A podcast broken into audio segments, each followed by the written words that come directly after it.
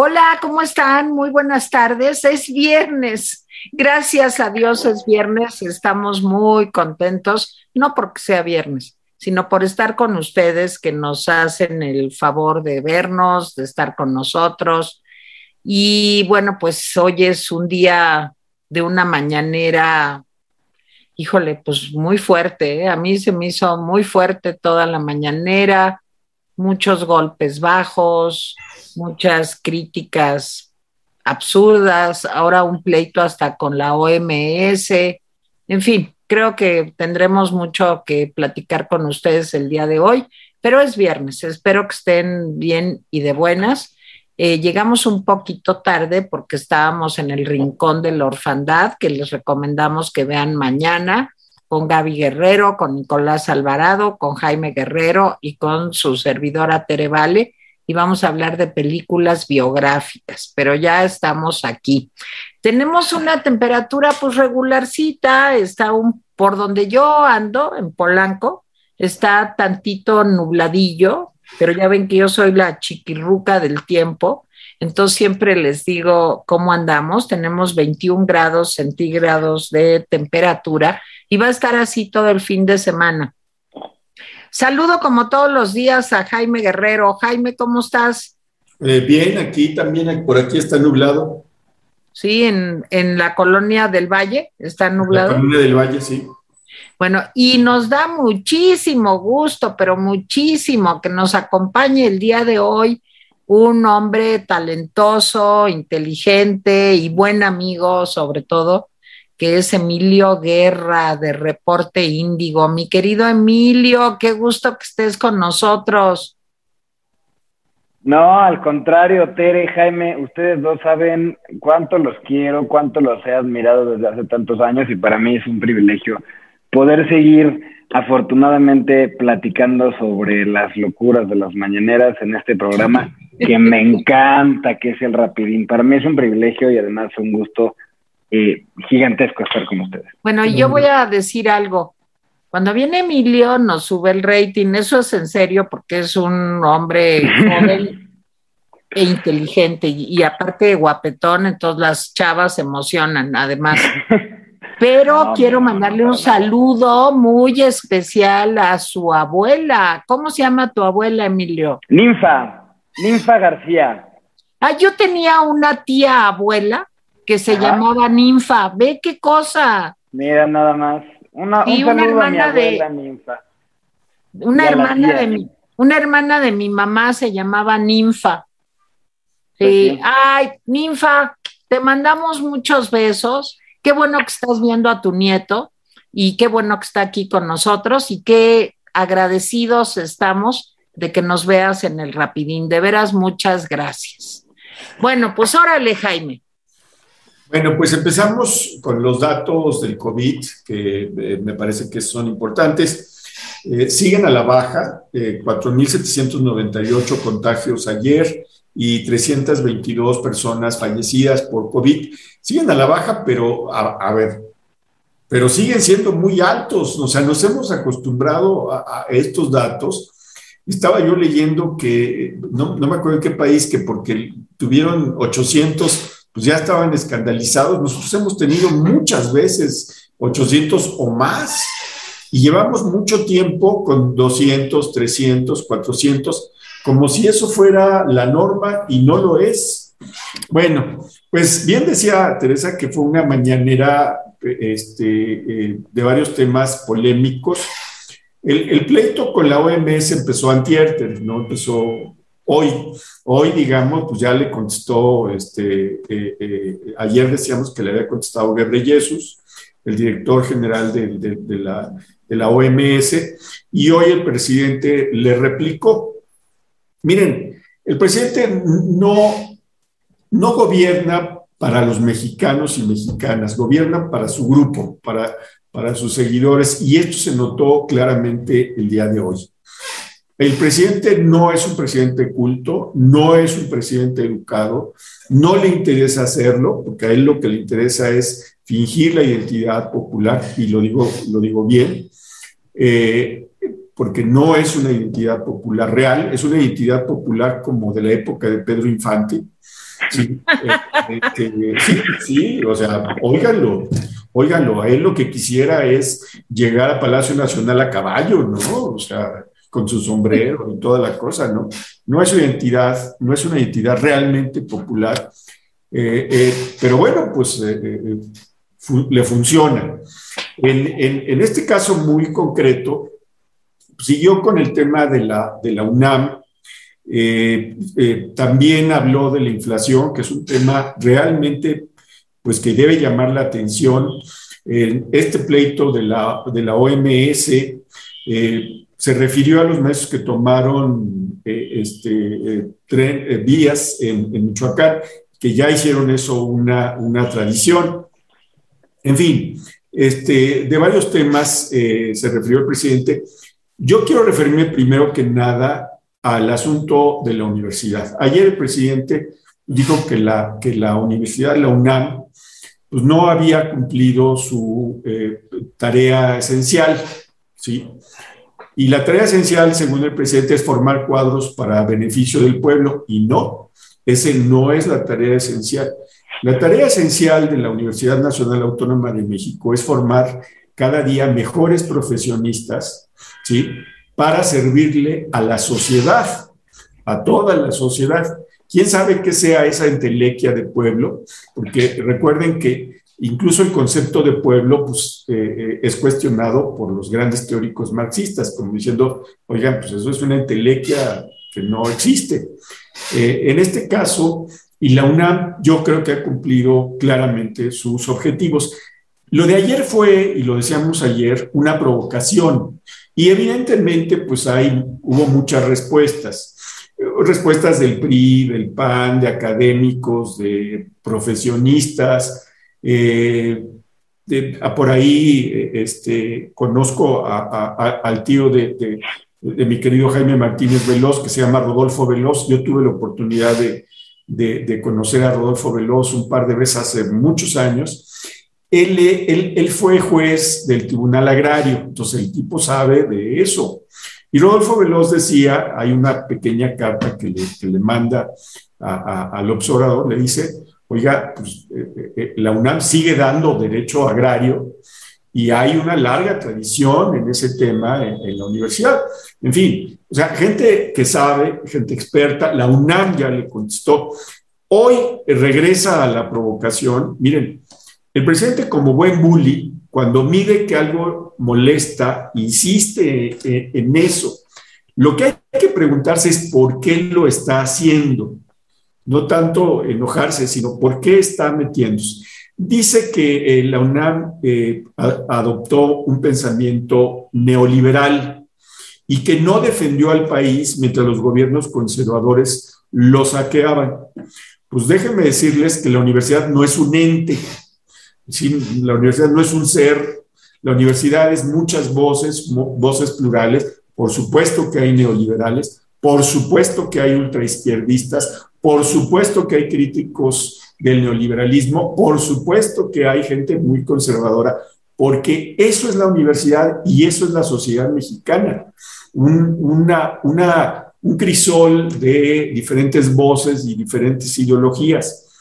Y dice que se quedó callada. Pues no, no se quedó callada. Tenemos grandes voces de eh, universitarios que criticaron a los gobiernos de Fox, de, de Calderón, de Peña, y ahora lo hacen con el presidente López Obrador, que me parece que es realmente eh, eh, un, bully, un provocador. Dice que mejor la Ibero que en, donde nació el movimiento Yo Soy 123. Yo platicábamos, Teresa y yo, con Julieta Fierro, una connotada astrofísica de la UNAM, y le decía yo, y, ella estuvo de acuerdo conmigo, que realmente las universidades, incluso las privadas, generalmente tienen un gran compromiso social y con, con sus comunidades. ¿eh? O sea, yo conozco varios de los programas, por ejemplo, del TEC o del Ibero, y la verdad es que no están pensando en formar alumnos que hagan dinero, ¿eh? están pensando en formar alumnos que beneficien a la sociedad. Creo que tenemos una gran tradición. No, no dudo que haya carreras, eh, etcétera, que, propenden a eso, pero no, las universidades públicas y en especial la UNAM y las universidades privadas, por lo general en este país tienen eh, un gran compromiso eh, social. Y bueno, pues le pegó a José Narro diciendo que, pues era, que había aceptado ser priista.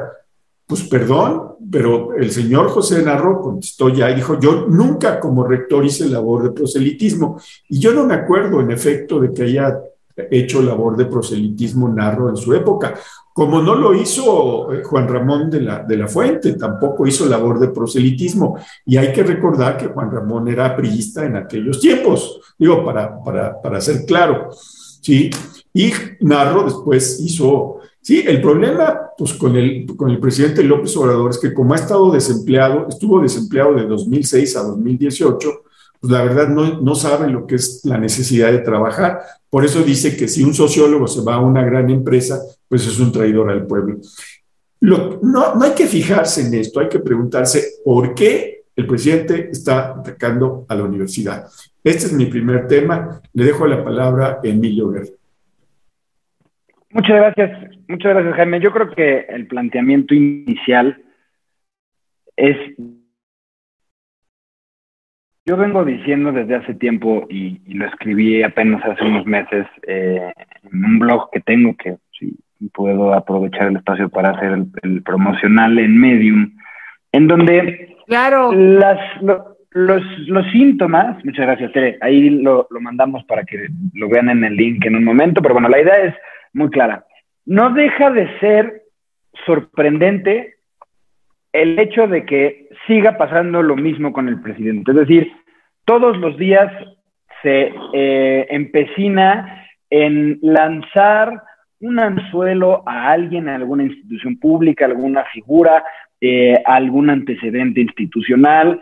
Y el hecho de que suceda todos los días no deja de parecer sorprendente. Es decir, yo creo que poner en el centro de la discusión pública nacional, en la tribuna más importante que es la de Palacio Nacional, eh, a la Universidad Autónoma de México, ¿no? A la cuna de la ciencia, a la cuna de las artes, a la cuna del pensamiento del país, decida convertirla en lo que decía Jaime hace rato, en un monolito, algo que es naturalmente diverso, naturalmente multiversal, ¿no? Las universidades precisamente eso es lo que son. Pero antes de entrar a ese punto en particular, yo eh, aprovecho el comentario que dice Jaime en el sentido de que las universidades privadas, eh, como el TEC, que es de donde yo soy orgullosamente egresado, lo digo, se vive una experiencia del conocimiento para el servicio de la patria. Y eso creo que sí es un factor eh, eh, común, es un común denominador en las grandes casas de estudio de este país, empezando por la UNAM, ¿no? Tengo grandes colegas, grandes amigos, grandes amigas como Jessica Corral, eh, que es una politóloga muy importante en la discusión pública en este momento y trabaja muy de cerca con el Merino en nosotros. Y yo no veo que tenga una posición neoliberal, ni tampoco que haya sido acrítica ni en los gobiernos entendidos como neoliberales, y tampoco hay eh, una... Eh, eh, em, no está supeditado su pensamiento a lo que la filosofía del presidente dice. ¿A qué quiero? Que el primer ciudadano mexicano, el presidente de la República, quiera que sea monolítico lo que es naturalmente diverso. Y esto, y ya con esto entro al fondo del asunto, si me lo permiten, creo que esa es la naturaleza de la demagogia y del populismo. Binarizar, binarizar y polarizar lo que es naturalmente diverso. No vivimos en un México de dos, ni de tres, ni de cuatro, ni de cinco, ni de seis, ni de hombres, ni de mujeres. Vivimos en un México diverso, naturalmente, en su flora, en su fauna, sí, pero en su sociedad, en su antropología, en su sociología, en sus ganas de tener una u otra visión del país. Y yo creo que le hace mucho daño el presidente, insisto, no es novedad, pero no debe dejar de parecernos sorprendente que el presidente quiera binarizar lo que es naturalmente diverso. Ahora, atentar directamente en el seno intelectual, que es las universidades, particularmente la máxima casa de estudios en este país, que es la UNAM, en donde han surgido extraordinarios hombres y mujeres que le han servido al país, y que le han servido a la ciencia y que le han servido al conocimiento, a mí me parece que es una falta de respeto total, por cierto, a la Casa de Estudios del propio presidente, que se sabe que no fue el mejor de los estudiantes en los pasillos de la Facultad de Ciencia Política, pero de todas maneras no me parece que sea correcto que eh, en el marco de celebrar eh, eh, la diversidad en todo el mundo por las cosas que están pasando, creo yo que es, lamentable, es bastante triste y, creo que es un llamado a los universitarios, es un llamado a la academia y es un llamado particularmente em, a la raza pura y de bronce de la UNAM, eh, eh, en donde deben de comentar que estas situaciones no son así, no está bien y además, con esto termino este primer punto, Tere, Jaime, no le veo ningún propósito, no encuentro un propósito político de ningún sentido. No sé a dónde quiere ir el presidente con estos comentarios, ¿no?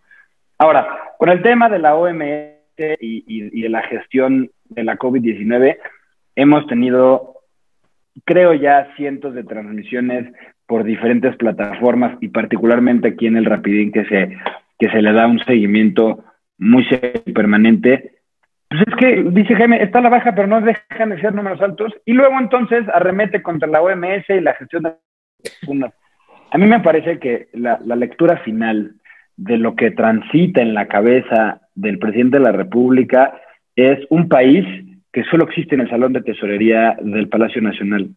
Su experiencia como presidente en donde podrá tener giras, ir a Palenque, experimentar eh, los comentarios de la gente, pues quizás son una suerte de eh, frenesí en su cabeza, una experiencia eh, fuera de sí, porque yo creo que su raciocinio está únicamente entendido en el Salón de Tesorería del Palacio eh, de Gobierno de este país. Y creo que ese es un grave problema. Ay, pues sí, Emilio, estamos viviendo tiempos muy complicados. Miren, yo soy egresada de la NAHUAC y de la Ibero no sé qué le pasa al presidente de veras con las universidades públicas, porque es un problema que trae con varias universidades. El más conspicuo, el más notable, es el de la UNAM, pero en otros estados de la República, pues también trae broncas con muchas universidades y yo creo que, en fin, el presidente, acuérdense que por influencias de la doctora Álvarez Bulla y de otras personas, a lo mejor de la propia doctora Beatriz Gutiérrez, pues cree que hay distintas formas de hacer ciencia, que hay distintas formas de, eh, digamos, acercarse al conocimiento. Y él cree, como Stalin, pues que la ciencia no puede ser conservadora o neoliberal, cualquier cosa que eso quiera decir. Pues la ciencia es ciencia, se basa en un método científico, en evaluaciones, en estudios, en ensayos experimentales. Creo que ya me salí o aquí estoy. ¿Me, escuchan? ¿Me escuchan? Sí, perfectamente. Bueno, entonces les decía, eh, me, suena, y ya lo hemos hablado mucho aquí en el programa, a esta idea que tiene el presidente pues, de una ciencia a modo del gobierno.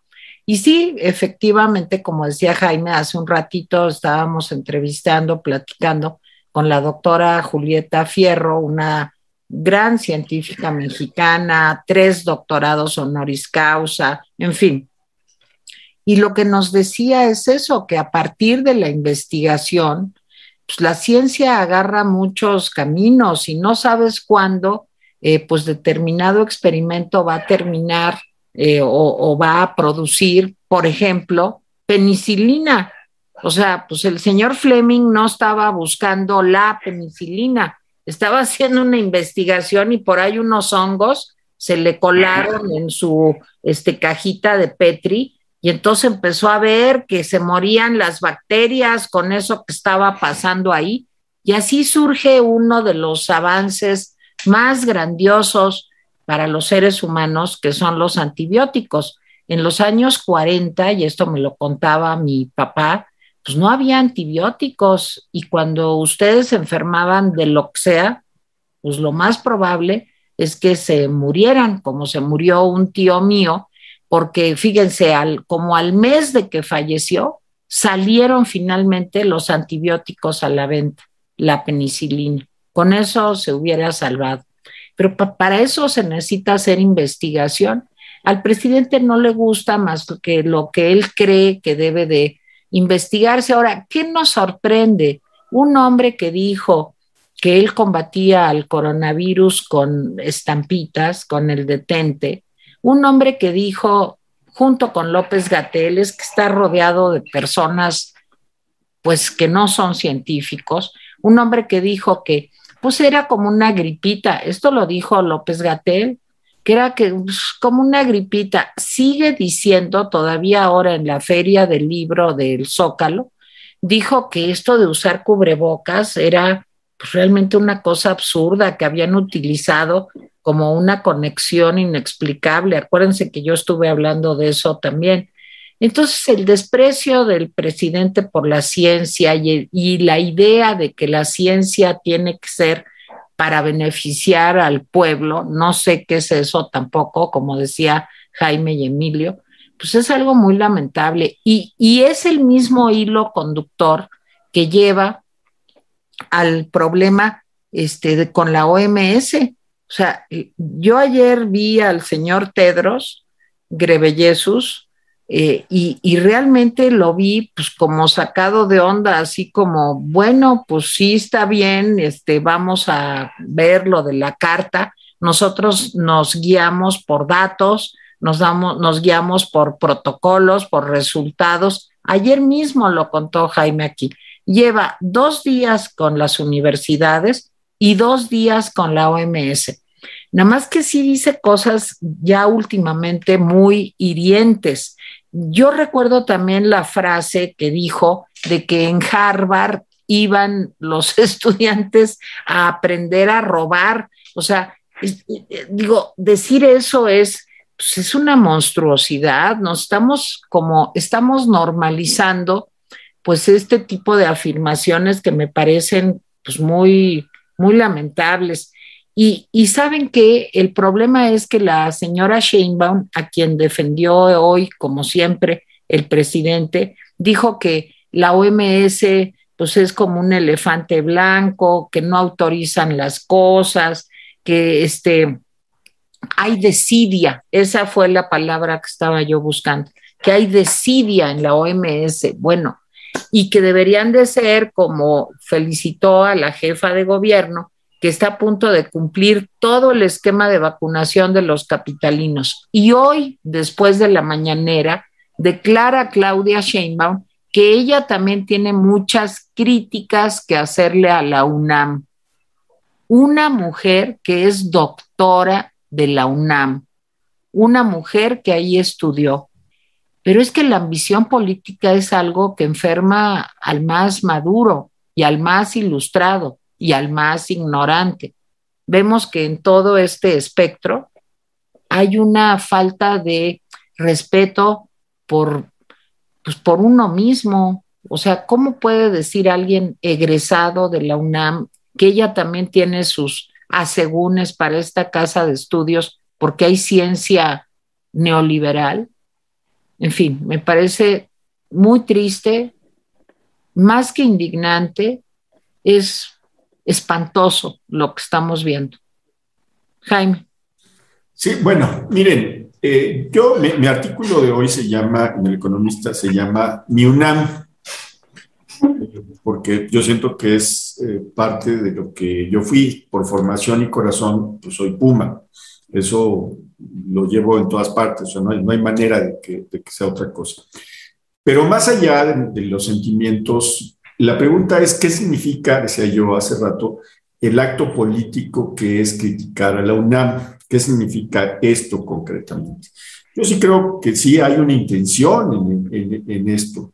Miren, con la UNAM hay un, un proceso muy, muy, muy interesante.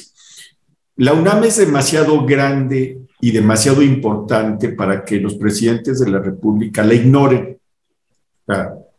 es, es decir, todos los presidentes han tomado en cuenta la UNAM algunos para tomar distancia, otros para no meterse con ella, otros para meterse con ella, eh, y otros incluso para pegarle. El caso de Gustavo Díaz Ordaz pues fue terrible. Ahí teníamos un rector que afortunadamente pues paró eso en seco. La UNAM ha tenido muchos problemas internos, la famosa huelga de, de, hace 20, 21 años, sí, que estuvo a punto de acabar con la vida institucional y el nivel de la UNAM. Y ahí universitarios pues mejoraron. Hay una cosa que es cierto, yo no conozco ningún universitario, seguramente Emilio con su universidad tampoco, que no critique su universidad, por supuesto, todas las universidades tienen cosas que criticarle. Sí, seguramente este, alguien dice, no, pues mira, yo en Libero vi esto, yo en el TEC vi esto, yo en la UAM vi esto. Claro, porque las universidades no son perfectas. Sí, eh, uno hubiera querido, por ejemplo, en el caso de, de la universidad, que hubiera más apoyo a muchos alumnos, sobre todo ahora que muchos son de clase pues de, clase baja, ¿sí? Pero a veces el presupuesto no da. A veces las directrices de, una carrera se tienen que renovar, pero la universidad también tiene esos movimientos radicales que, que, la, que la hacen fresca de nuevo. Ahora, cuando empezó esta batalla del presidente por llegar a la presidencia, yo conocí muchos universitarios y mucha gente de la UNAM que trabajaba en la UNAM que apoyaba a López Obrador. Los lo veían como una esperanza, como algo que iba a detener pues el conservadurismo panista, que por cierto ahora el presidente está a la derecha del PAN, la corrupción priista, que por cierto ahora el gobierno de López es más corrupto que el de Peña, entonces la veían como una esperanza y, yo de veras me sentía ahora sí como pez fuera del agua porque pues decía yo, ya no crean en López Obrador y me decían, no, es que López Obrador, etcétera, etcétera. Cuando llega el López Obrador y empieza a tomar una serie de decisiones, muchos universitarios empiezan a tomar distancia. No solamente pasó esto entre los universitarios, Seguramente ustedes recuerdan que buena parte de los artistas mexicanos pues, apoyaron a López Obrador. Sí, Diego Luna, Gael García, y muchos otros. pero es que López Obrador, etcétera. Y de repente dicen, esto es López Obrador. Sí, eso es López Obrador. Y siempre fue eso López Obrador. O sea, de veras, yo, lo, yo lo, dije desde, desde hace 20 años. Esto es López Obrador, un hombre conservador. Entonces, ¿qué es lo que tiene ahora que hacer? No puede ignorar eh, el observador de la UNAM por el tamaño, por la influencia que tiene.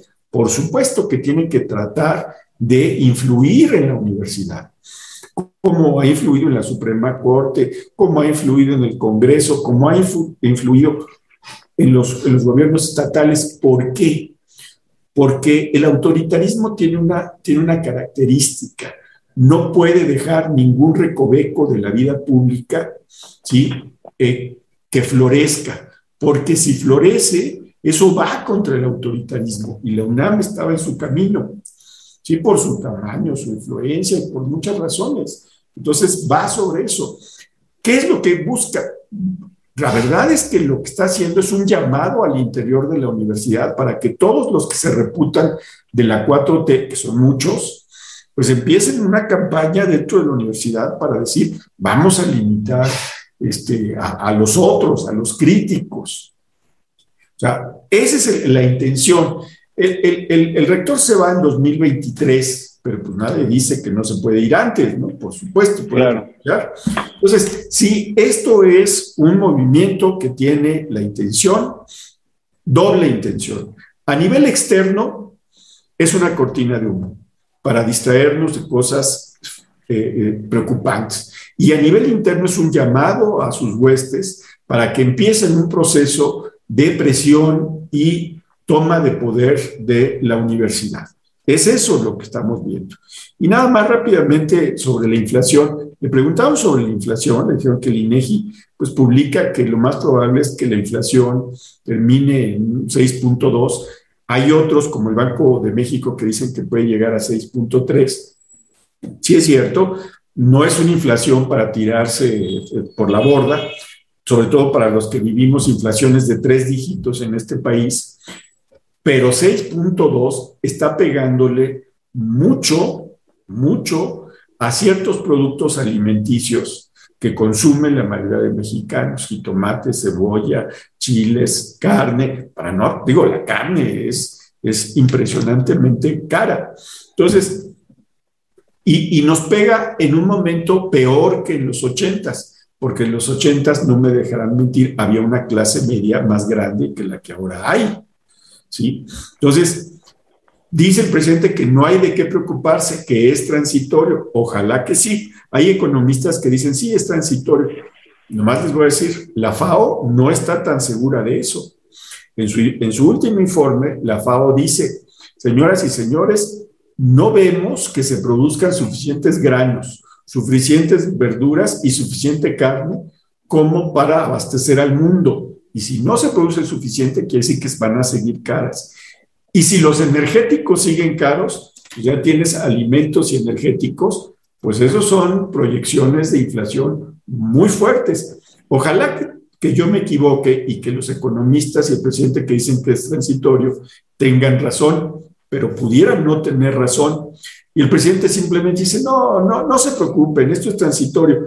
El presidente nunca se preocupa de los problemas reales de este país. Siempre les da como una salida que hay un informe que dice que el, país descendió y es uno de los países más corruptos del mundo. No, hombre, pues no se preocupen, eso no es cierto. Pues preocupémonos, preocupémonos. Y bueno, ya hablaré y por, eh, en mi última intervención de los maestros de Michoacán y del pleito con Guerrero Jesús, que sí me pareció un pleito pues, muy, muy fuerte y muy desafortunado. Eh, Emilio. Yo creo que eh, es importante referir que hace cerca de unos 10 años, eh, uno de los eh, pensadores contemporáneos que por lo menos a mí me parecen eh, de referencia obligatoria en estos días es Giorgio Agamben. Publicó una serie de ensayos bien interesantes empezando la pandemia. Pero hace cerca de unos 10 años escribió un, texto que se llama El Sacramento del Lenguaje.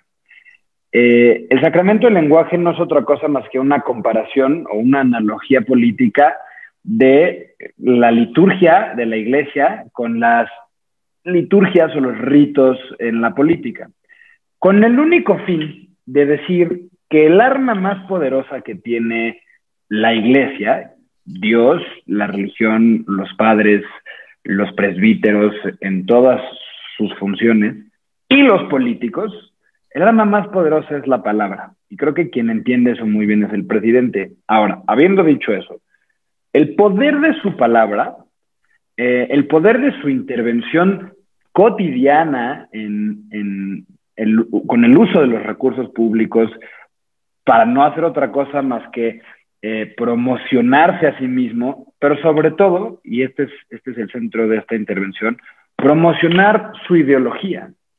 Ayer platicaba con, con Gustavo de Hoyos sobre, en una entrevista interesante que, eh, saldrá en, unas horas más sobre la reforma eléctrica, la necesidad permanente, incluso hasta ansiosa, de ocupar esta gran herramienta que es la palabra para ideologizar todos y cada uno de los debates que hay en este país, para que entonces esa, eh, em, esa ideología o esa palabra sea como esta suerte de insecticida que aniquila la posibilidad de que las instituciones reverdezcan, como decía Jaime hace rato, ¿no?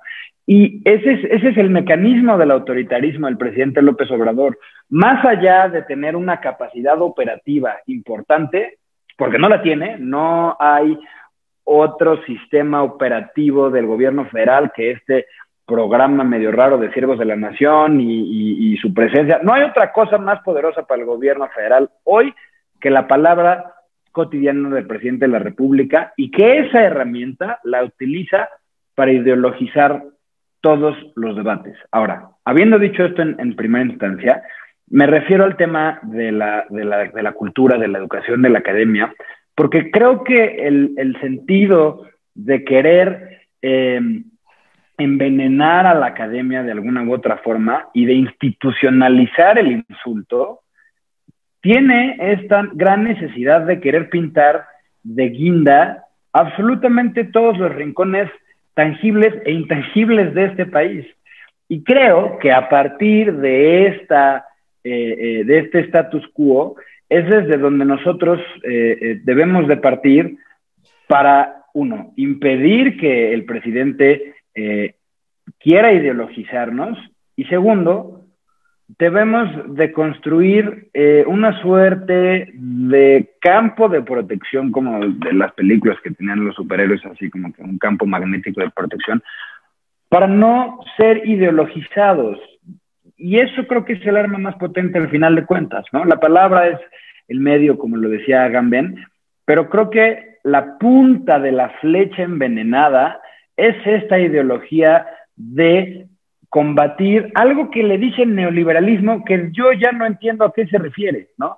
Yo ya no entiendo cuál es eh, eh, el sentido de verdaderamente doctrinal para su cabeza de lo que es el neoliberalismo o lo que quiera que eso signifique, que es este monstruo muy probablemente orejón con bigote y que es pelón, eh, haciendo referencia a un expresidente y que tiene un brazo de Peña Nieto, un brazo de Calderón, eh, quizás las gafas de Cedillo, eh, no sé, el pelo de Claudio X González, no lo sé, pero este Frankenstein que el presidente todos los días nos hace referencia, por más de que nos sigamos esforzando a tratar de descifrarlo, lo que tenemos, creo yo, que seguir platicando y conversando es el veneno de la punta de la lanza es su ansiedad de ideologizarnos, ¿no? No es tanto ya una postura programática en lo político, sino ya es una postura hasta evangélica. El presidente quiere evangelizar las instituciones públicas y eso creo que es el fondo de este problema. Ahora,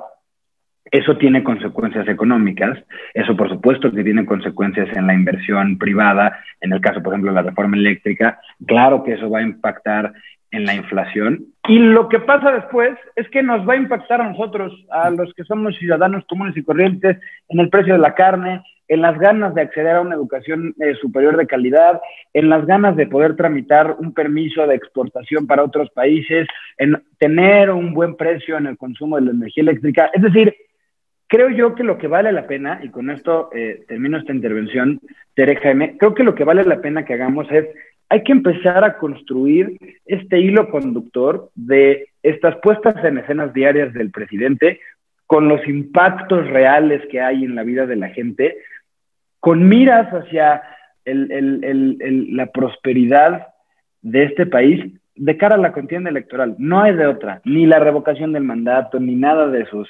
ocurrencias creo que pueden ser suficientes, más que lo que, por ejemplo, hacen en 50 más 1 con Tere, en Futuro 21, en el Rapidín, sí por México, etcétera. Yo creo que vale la pena seguir dándole por ahí, pero con la particularidad de no perder de vista el origen y el destino del veneno del presidente López Obrador. Tere.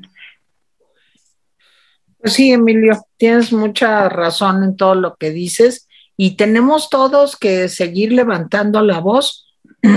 Si nos quedamos callados, todos, en donde estemos, desde nuestra trinchera, tenemos que seguir levantando la voz. Miren, yo estaba haciendo un pequeño listado de con quién se ha peleado el presidente López Obrador, no desde que empezó, la lista sería infinita, pero nada más en esta semana, ahí les va, con el empresariado todos los pleitos, FEMSA, Suoxo, Bimbo, Cemex, hasta el ingeniero Slim ayer, Claudio X González, Coparme, etcétera, etcétera. O sea, a todos los ha repasado en esta semana, nada más. Lo de antes ya sabemos también. Luego, también hoy se peleó con la iglesia, ya que estabas hablando del sacramento de la, del lenguaje, eh, Emilio, pues también se peleó con la iglesia porque dijo que él había escuchado comentarios clasistas de un sacerdote y que este pues que ya que no todos son así, pero que casi todos, porque ya están grandes y no cambian de manera de pensar. Bueno, es pues es un autogol lo que dice el presidente. Obviamente él ya está grande y no cambia de manera de pensar. Su odio por los videojuegos, hasta con Nintendo, porque no sabe otro nombre. no, no, no, ya lo hemos dicho aquí, no sabe que hay 10 marcas, 10 marcas de plataformas para jugar videojuegos, no habla de PlayStation o de Xbox, o ni siquiera sabe que existe. Entonces se ha peleado con empresarios, se ha peleado con los videojuegos, se ha peleado con la iglesia, como les decía. Solamente cuando habla de la fraternidad universal y de este señor que está en la cárcel ahorita en Estados Unidos, el señor Nazán o Nazón, no me acuerdo cómo se llama, acusado de violaciones, pederastia, etcétera. Entonces ahí sí es la gran fraternidad universal que hasta en el grito sale.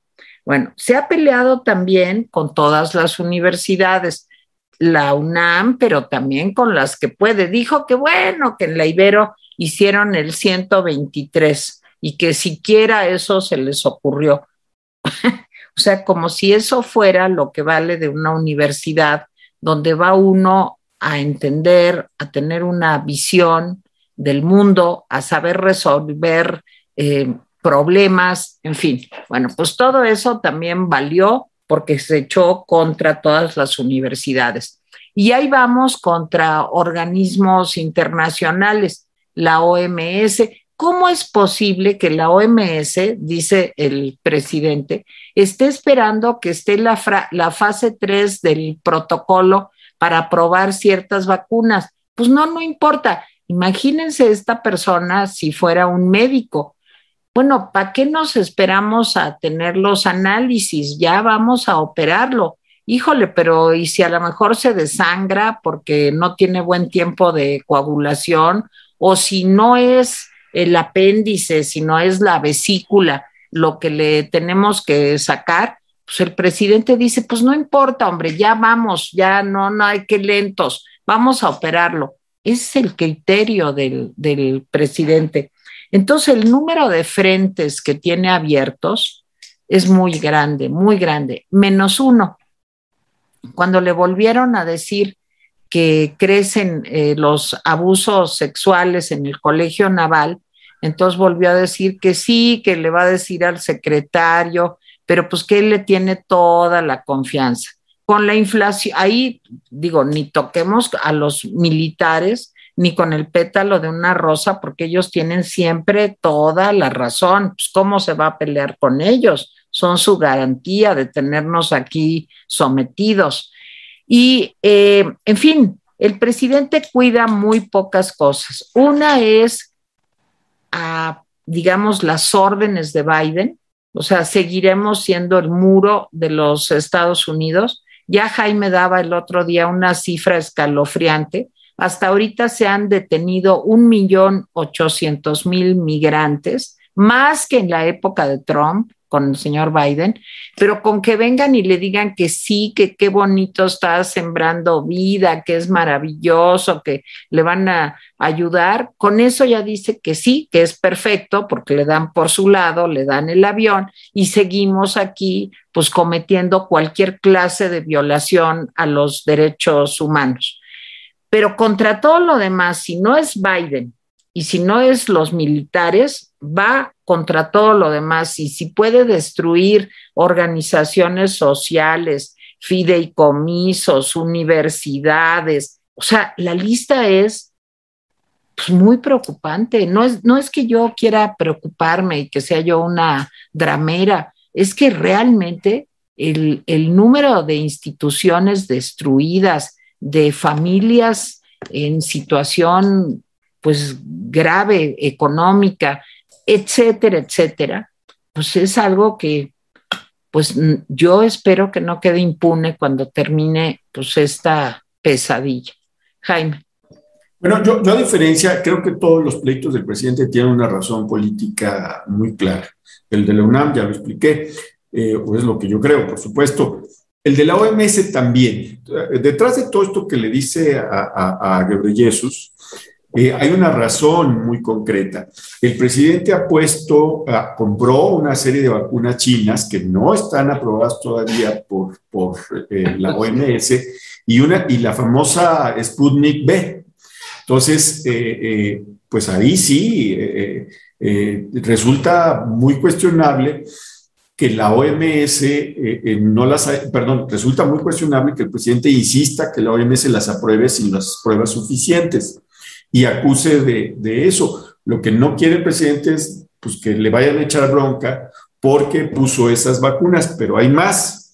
O sea, ¿por qué la urgencia en concreto con la Sputnik? Porque acuérdense que ya hay un acuerdo Rusia en México para que aquí se envase la vacuna de Sputnik que se puede exportar a otros países de América Latina. Entonces sería muy mal negocio que la OMS pues, no apruebe una vacuna que si te la ponen no puedes entrar a Estados Unidos y probablemente no puedas entrar a otros países europeos. Ese es, ese es en esencia el problema. El problema es que le pega a su negocio, pues vamos a decirlo de esta forma. No digo que sea su negocio personal, pero a su negocio de gobierno.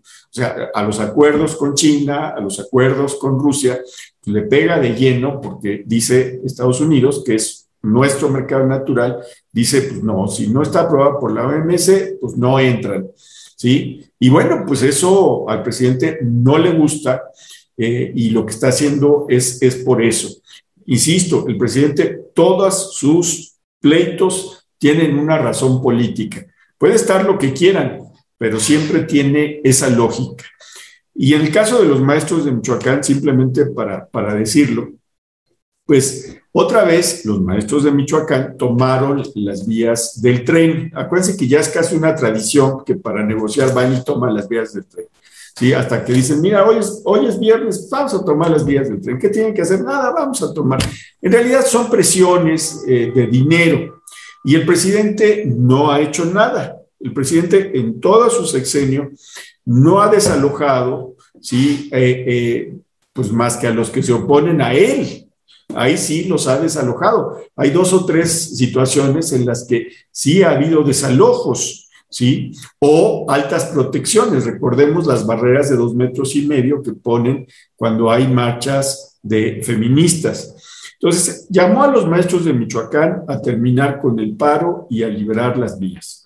O sea, eso es lo que va a hacer. Les ofreció pues, un soborno, tarjetas del bienestar. Perdónenme, ese es un soborno. O sea, estás cometiendo un delito y para que no sigas cometiendo el delito, pues te soborno con tarjetas del bienestar. Perdón, eso es, o sea, lo que está, lo que hizo hoy el presidente es ilegal. Está sobornando a personas que están protestando, pero cometiendo ilícitos, digo, para decirlo eh, eh, netamente. Sé que el conflicto es mucho más grande, pero lo que me pregunto es, pues que nunca les pagan a estos maestros, porque los hemos visto en estos tres años como unas tres o cuatro veces tomando y afectando a empresas, afectando concretamente a empresas con miles de millones de pesos.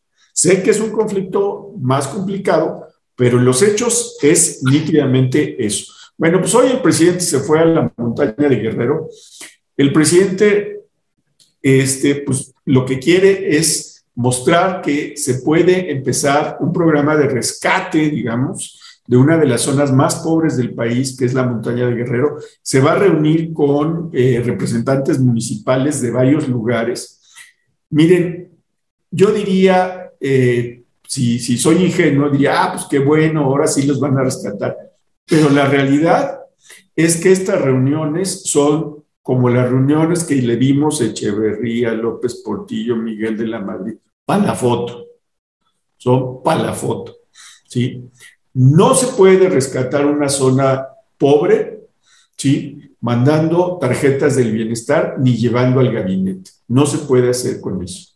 No se puede hacer eso con programas asistenciales, rescatar de la pobreza a millones de mexicanos y mexicanas. Y con esto termino mi participación. Emilio. Bueno, yo creo que eh, entiende muy bien el, presidente y, su gente cercana, que creo que entenderá cómo mediar entre sus opiniones y las opiniones del presidente, pero creo que en particular el presidente entiende muy bien el andamiaje político, el andamiaje de controles políticos que tiene eh, la oficina de la presidencia de la República, ¿no? Me llama mucho la atención el tema de la convocatoria a ser embajador o a formar parte del gabinete, por ejemplo, como lo decías hace rato Jaime, o como lo platicábamos en, en, otros espacios, para poder hacer su voluntad, ¿no? O sea, es que creo que la tesis principal de estas discusiones alrededor del presidente es lo que decía en un principio. No deja de, no es novedad, pero no deja de ser sorprendente. O sea, no podemos acostumbrarnos a que está bien o que es normal que el presidente de la República actúe de esta manera. Hay una destrucción sistemática al esfuerzo de cientos de años, de cientos y miles de mexicanas y mexicanos por hoy tener, eh, no sé cómo decirlo, pero recuerdo a Nicanor Parra que decía en, un poema a Chile, eh, la realidad es que no somos país y somos apenas paisaje. En México somos mucho paisaje, pero no somos tanto país.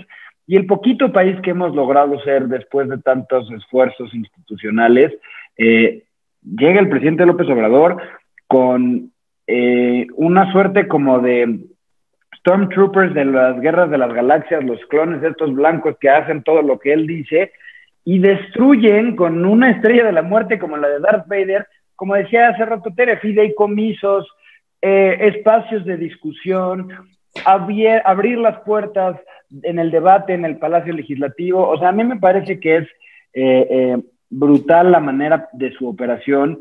Por ejemplo, en un espacio de debate como el que podría tener, que no es un tema sencillo, como bien lo dice Jaime, con los maestros en Michoacán, o como el espacio que tuvo en Puebla, en donde llegaron a manifestarse, e hizo como que dialogó con ellos, e hizo como que hacía que iban a recibir todos un espacio y que se les iba a turnar eh, con alguien de la oficina del presidente para platicar con él, pero en realidad lo que está haciendo es lo que sabe hacer, creo yo, como ningún otro político mexicano en la historia, que es controlar el escenario y la simbología, ¿no? Eh, en, el, en, el, artículo que escribí sobre el 15 de septiembre, yo decía que los mexicanos debemos de estar cansados de celebrar eh, estas obras de teatro, ¿no? Rousseau decía en, un libro que tengo la suerte de ser homónimo al libro que escribió Juan Jacobo Rousseau hace muchos años, Emilio o de la educación decía que la política se parece mucho al teatro, eh, pero hay quienes lo hacen más teatro que política, ¿no? Y creo que el presidente es un extraordinario dramaturgo, actor, escritor, guionista, maquillista, vestuarista, y ese es el gran problema, ¿no? Eh, la forma en la que gestiona y ejecuta su poder es perverso, porque además termina, de ser, termina por ser, como decía eh, Lila Abed en alguna ocasión que tuvimos una entrevista ella y yo, una tormenta perfecta para, para quienes son sus adversarios, porque lo, lo, se quedan un poco apabullados. Yo veo a una oposición que sí se está articulando de alguna u otra manera, pero les está costando trabajo asumir su papel de oposición, ¿no? Eso, eso en, términos políticos. ¿Qué nos queda a nosotros en la ciudadanía, en los medios de comunicación libres e independientes, en los medios de comunicación que no son tan libres e independientes, pero tienen un espacio importante de, compartir información? Pues yo creo que vale la pena seguir cuestionando al presidente siempre, aunque haga las cosas bien, aunque sea un buen presidente, una buena presidenta, debemos de seguir cuestionándolo, ¿no? Yo creo que estamos en un momento cada vez más importante porque sí creo, Tere, Jaime, que eh, hemos logrado hacer una organización pues bastante natural de quienes estamos en contra de la forma de hacer política del presidente y nos hemos ido eh, concertando entre nosotros, reuniendo de alguna eh, u otra forma para platicar de los temas. Y ese tejido que hemos venido construyendo las personas que no estamos de acuerdo, sí hemos venido a ayudar al debate público a descifrar al presidente. Yo creo que esa es la clave, Jaime Tere, y además creo que en particular ustedes lo hacen muy bien y además yo vuelvo, aprovecho este paréntesis para agradecerles de nuevo la invitación rapidín, pero creo que ustedes dos lo hacen muy bien y creo que hay muchos colegas periodistas que lo hacen muy bien. ¿Cómo termino esta intervención? Hay que seguir haciéndolo, hay que seguir intentando descifrar al presidente. Solo así, y tú también, Emilio, yo he tenido la oportunidad de estar contigo ahí en reporte, no, espérame, se llama En pie de guerra. El grito de guerra. Al grito de guerra. Yo he tenido la oportunidad de estar ahí con Emilio y bueno, pues otra voz que se levanta en contra de pues, lo que estamos viviendo. Yo quiero terminar mi intervención el día de hoy nada más recordándole a las personas que no lo vieron que tanto México como Argentina y Bolivia evitaron, por decirlo de alguna manera, apoyar una resolución de la OEA del miércoles, pues para pedir la liberación de presos políticos en Nicaragua.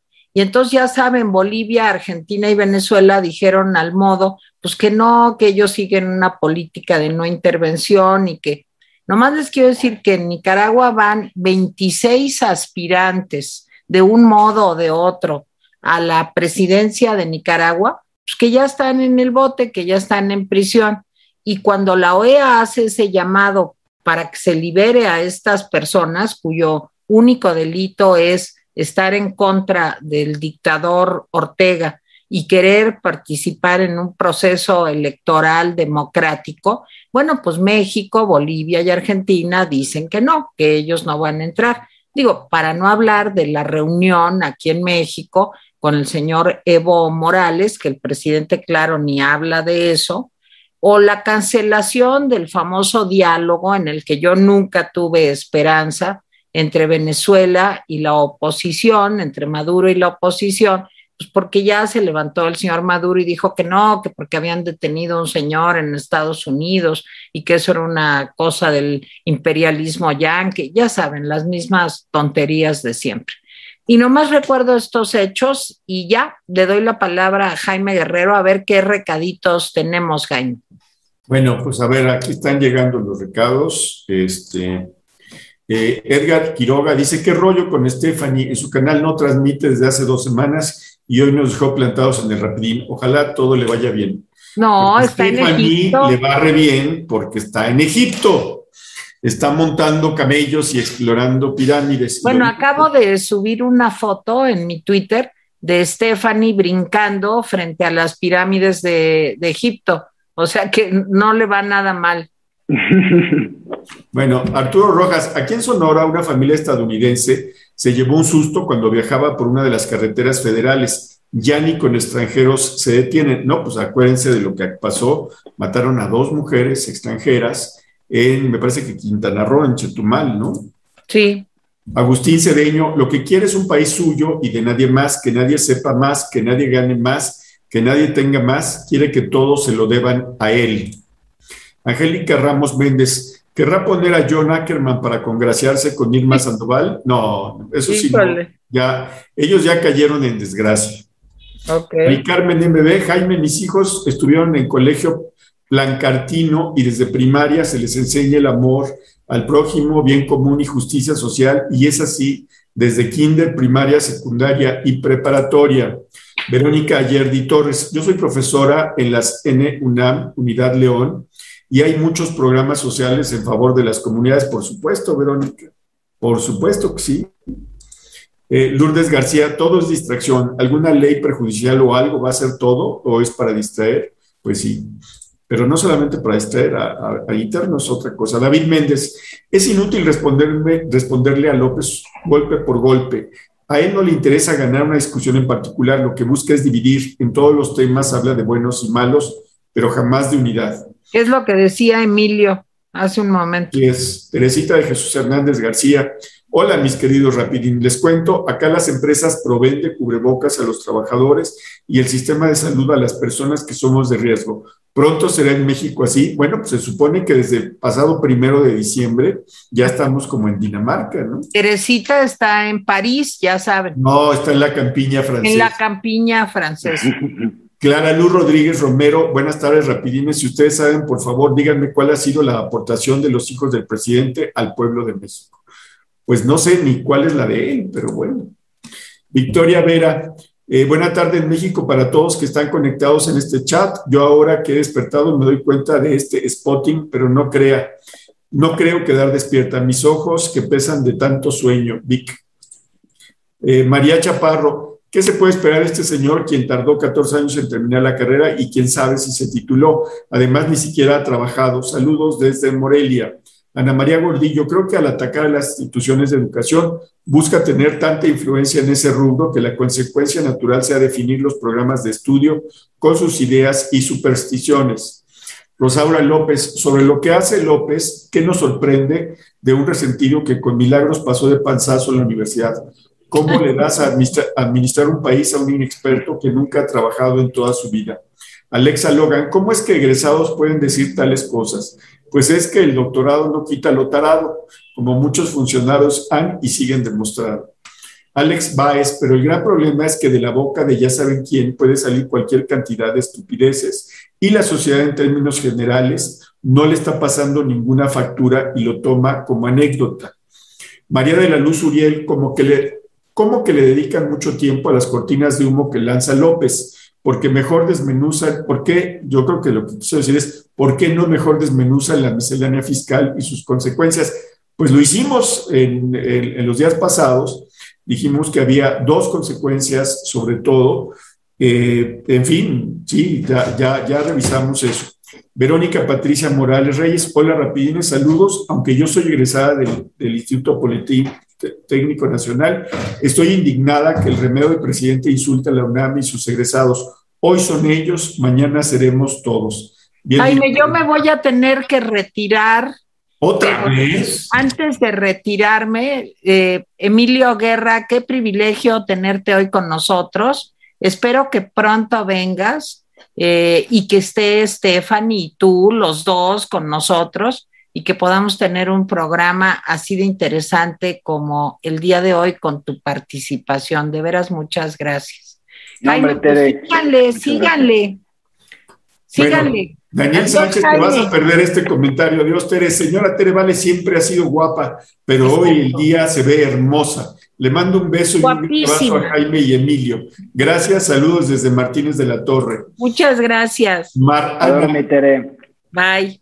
El arma más poderosa es la sugestión con repetición, lo dice la neurociencia. Esto condiciona y crea bloqueos. Viro, así es Jaime, eso explica la semana pasada que fui a hacer el súper. Jamás había visto algo así. En Bodega Urrera no había carne, apagado el refrigerador y me dijeron que había escasez. Pues sí. Elizabeth Hurtado, yo creo que la inflación le está pegando a todos, a los medianos comercios. Ya no se puede, más pobres cada día. Tere, ayuda. Bueno, pues es, estos son los comentarios. Pues eh, me despido, le doy las gracias a todos los que donaron, que hoy fueron eh, pues varios, perdón que no los mencione, y le doy las gracias a Emilio por haber participado en este rapidín y que todo sea para bien con pues los problemas que le impidieron estar con nosotros la semana pasada. Un abrazo, Emilio. Jaime, muchísimas gracias. Gracias a Tere también. Los adoro y lo saben. Siempre es un privilegio para mí estar con ustedes en el Rapidín. También a la gente que nos hace el favor de vernos, muchas gracias. Quienes hacen posible que el Rapidín y las voces sigan fluyendo son ustedes quienes nos comparten, quienes nos ven. Les mando un fuerte abrazo a todos y sigamos platicando todo el tiempo.